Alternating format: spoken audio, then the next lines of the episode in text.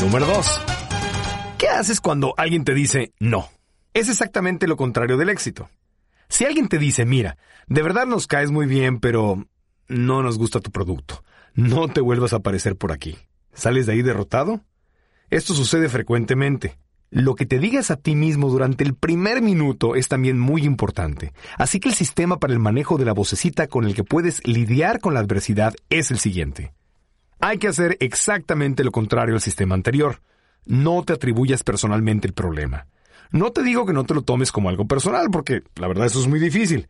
Pero lo más sencillo es decir, obviamente tienen un problema en esta empresa.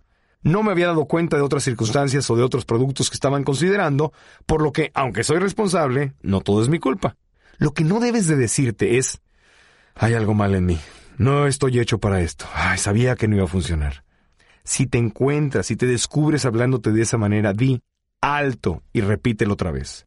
Inventa algo. Realmente, o sea, no importa si es verdad o no es verdad. Tienes que aprender a controlar tu propia vocecita. Así que atribúyelo a causas externas. Esta es la primera técnica para lidiar con la adversidad. Número 2.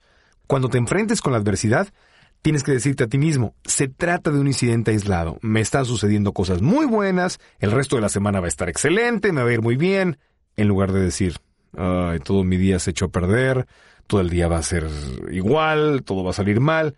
O sea, tienes que darle la vuelta y aislar el incidente.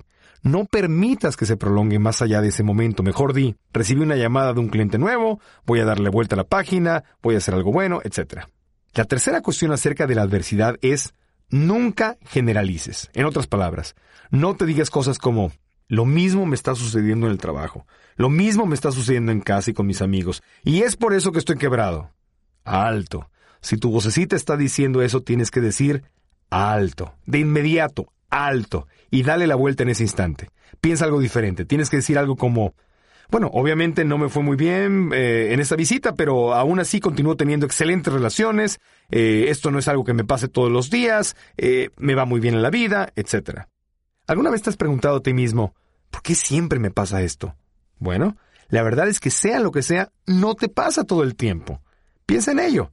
Trata de recordar y te darás cuenta que el número de veces que en realidad te ha sucedido es muy pequeño si lo comparas con el número total de incidentes. Alguien te choca por atrás tu automóvil e inmediatamente piensas, ay, ¿por qué siempre tiene que pasarme esto a mí? No, la realidad es que no siempre te pasa. A lo mejor te pasa una vez cada cinco años o algo así. Y si te pasara todo el tiempo, sería cinco veces al día. Así que tienes que engañar a tu cerebro, porque tu cerebro te está engañando a ti.